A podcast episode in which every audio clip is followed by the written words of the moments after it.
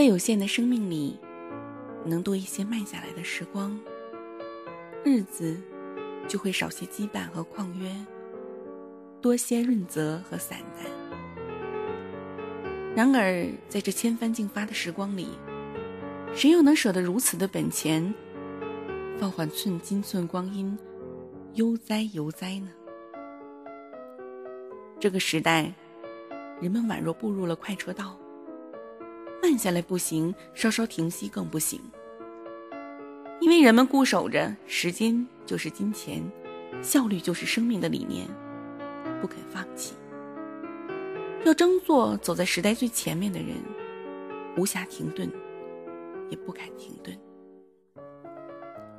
三岁的婴儿，天刚蒙蒙亮，就被母亲从睡梦中唤醒，急匆匆地送往幼儿园。开始了咿咿呀呀学语的一天。上了小学，就郑重其事的踏上了蜕变于龙的路程。一位位天真幼小的生命，走出满堂灌，便要匆匆赶往才艺、书法、数理、写作、健美辅导班。就这样，一个个天使的快乐时光被无情的剥夺了。打工者们披星戴月，超负荷劳作。养家糊口，明星们南来北往的赶场子，挣银子；还有一些人终抵不住名与利的诱惑，为了位子、车子、房子、孩子、盘子，甚至裙子，呕心沥血，疲于奔命，苦其心志，劳其筋骨。世俗人生匆匆步履，人们有太多心灵的疲惫。太多的踉跄。可悲的是，我们往往不明了自己脚下所处的方位，不明了自身所承重的极限，不明了自身视线的短浅，只看到了山脉的巍峨，忘记了山径的曲折与陡峭；只看到了丽日春花，忘记了漫漫长夜对一位种子的煎熬。只看到了错落无致的摩天大厦，而忘记了一砖一沙皆辛苦。背负着自以为是的形形色色的行囊，强作一路潇洒的蹒跚，追逐着缥缈无根的梦幻。在慢不下来的时光里，我们并没有惊异，岁月已匆匆远去。悲喜已默默沉淀。关于七情六欲，纵有千言万语，终弄不清是非曲直。阡陌里游走的人们，阅尽沧桑萧条后，还能一如既往的展开笑颜，还能远离惆怅，淡看秋月暮色。还能秉持古今多少事，斗服笑谈中的情怀吗？人生有时候很像北极狼一样，经不起诱惑，经不惜付出生命的代价。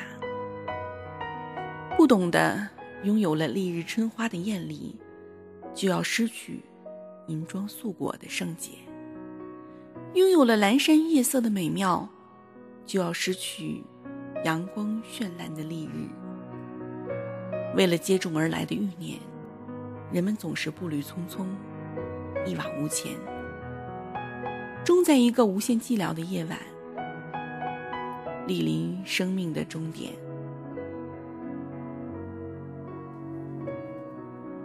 蓦然回首，才发现一生太过匆忙，早已忘记了当初为何出发。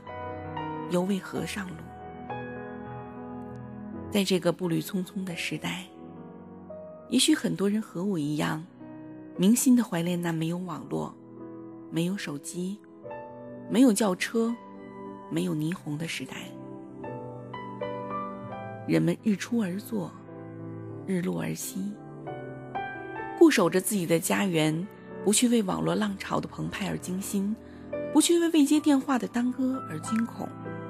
也不去为夜色的喧嚣而烦恼，走着自己的道路，想着自己的心事，做着自己的事情，在湛蓝的天空下，每一天都是那样的从容，从容的让人看淡了花开花落、得失更迭、生死枯荣。